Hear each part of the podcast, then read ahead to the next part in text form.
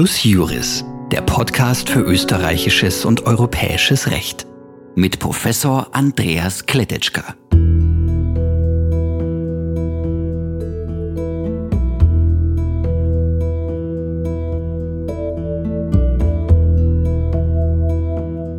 Herzlich willkommen zur 13. Folge von Plus Juris. Wie in der 12. Folge angekündigt, widmet sich diese 13. Äh, Folge auch Covid-19-Problematik, äh, Corona. Und wir wollen uns in aller Kürze die Änderungen der Covid-19-Lockerungsverordnung ansehen, die am 21.09.2020 in Kraft getreten sind. Die erste Änderung ist eine ganz kleine und zwar gilt die Regelung, die schon bisher in Kraft stand, dass nämlich äh, in Kundenbereichen von Betriebsstätten einen Meter Abstand zu halten ist und eine Maske zu tragen ist, jetzt auch für Verbindungsbauwerke von Betriebsstätten und hier ist als Beispiel äh, sind hier die Einkaufszentren genannt. Äh, ich glaube, das hätte man auch bisher schon so sehen können, ist hier aber jedenfalls klargestellt worden. Die zweite echte Änderung betrifft Märkte im Freien.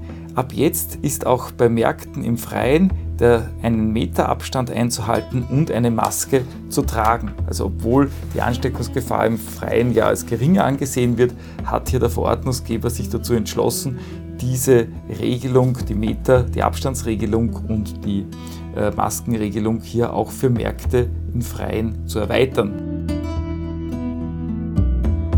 Was mich wundert, ich habe es schon in der zwölften Folge gesagt, ist, dass die Regelung für Pflegeheime, Krankenanstalten und Kuranstalten sehr marginal ist. Äh, wir haben es gehört, in den Pflegeheimen ist die Situation am gravierendsten. Dort äh, sterben die meisten Menschen und da hätte man sich natürlich äh, sehr rigide Vorschriften eigentlich vorgestellt. Es steht aber in der Verordnung nur drinnen, es ist durch geeignete Schutzmaßnahmen das Infektionsrisiko zu minimieren, was immer das ist. Also es ist dort nicht weiter vorgeschrieben, ob hier Tests durchzuführen sind, äh, wer die, äh, das betreten darf, welche sonstigen Sicherheitsvorschriften hier einzuhalten sind.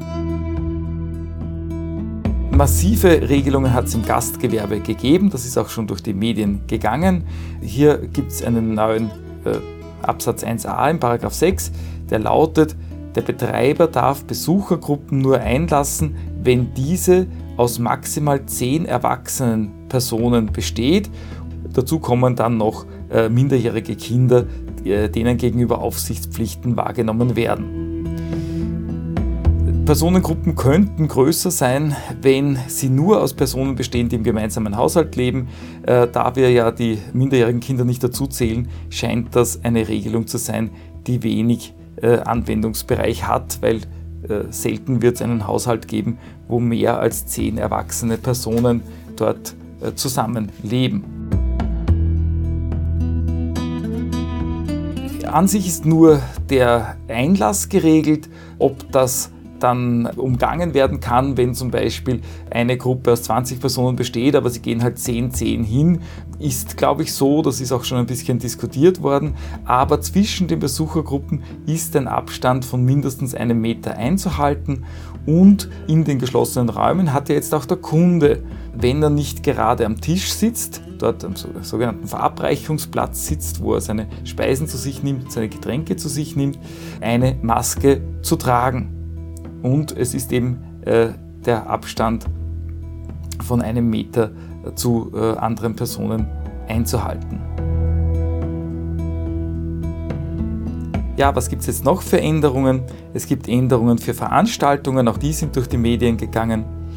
Veranstaltungen ohne zugewiesene und gekennzeichnete Sitzplätze sind nur mehr für 10 Personen zulässig, wenn es in geschlossenen Räumen ist, und im Freien für 100 Personen wenn die, die Plätze äh, zugewiesen und gekennzeichnet sind, also mit irgendwie Nummern oder auch mit den Namen äh, der Personen, dann können in geschlossenen Räumen, im Inneren, können da 1500 Personen an einer solchen Veranstaltung teilnehmen und im Freiluftbereich 3000 Personen.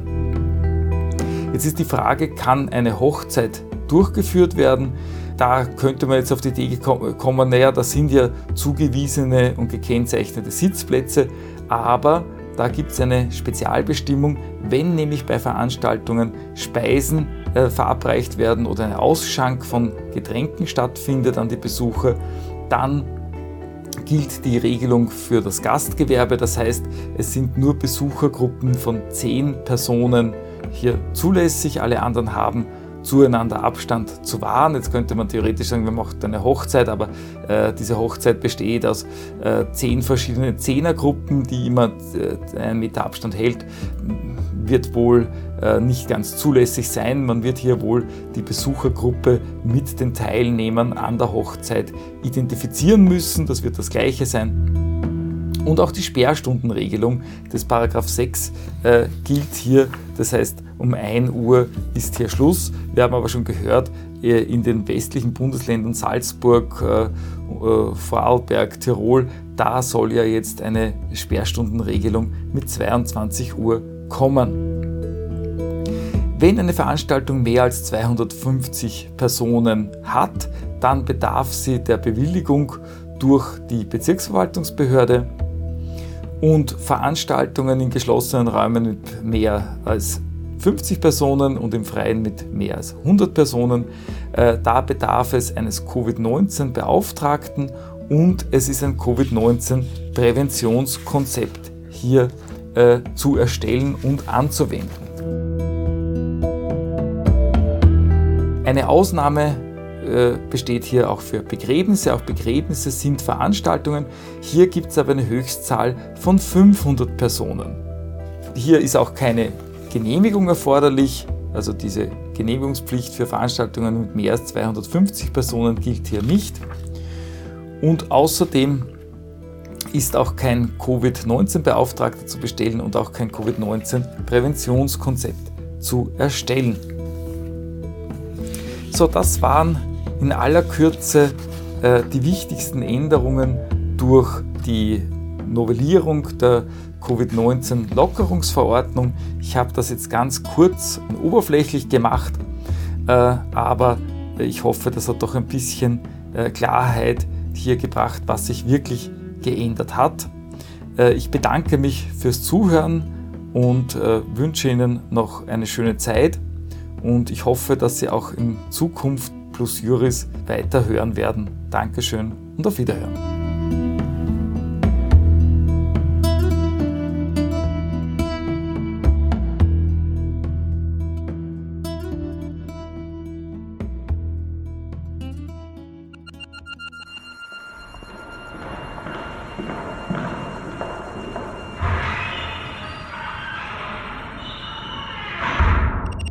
Plus Juris der Podcast für österreichisches und europäisches Recht mit Professor Andreas Kletetschka.